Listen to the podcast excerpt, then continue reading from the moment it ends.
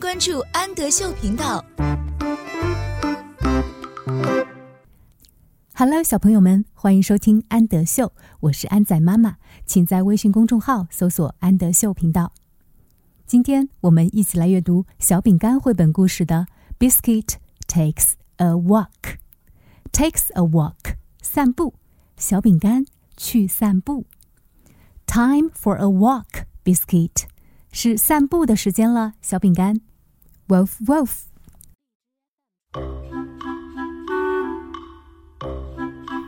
It's time for a walk to Grandpa's house. 是时间散步去爷爷的家里了。Grandpa，爷爷。Let's go, wolf, wolf. 让我们一起去吧。Time for a walk, Biscuit. 是散步的时间了，小饼干。Wolf, wolf. Biscuit wants to dig.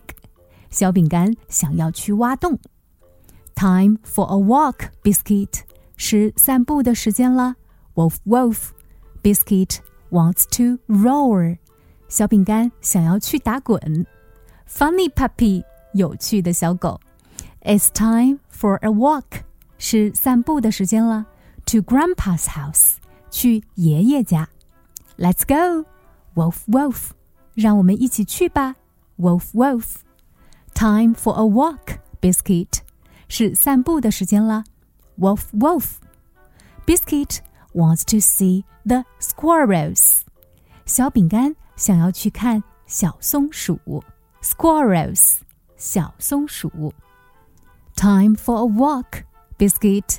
散步的时间到啦，Wolf Wolf。Biscuit wants to see the birds。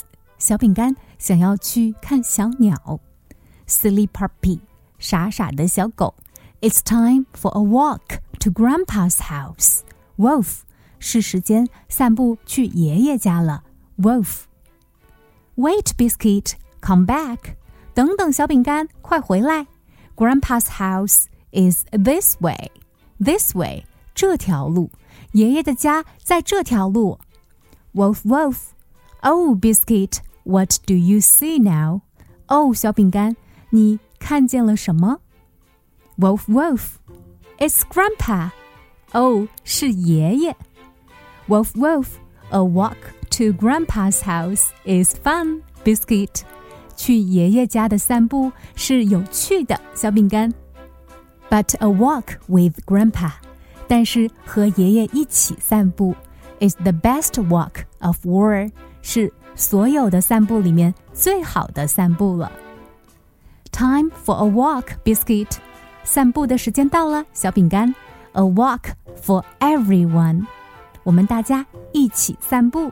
Wolf, wolf。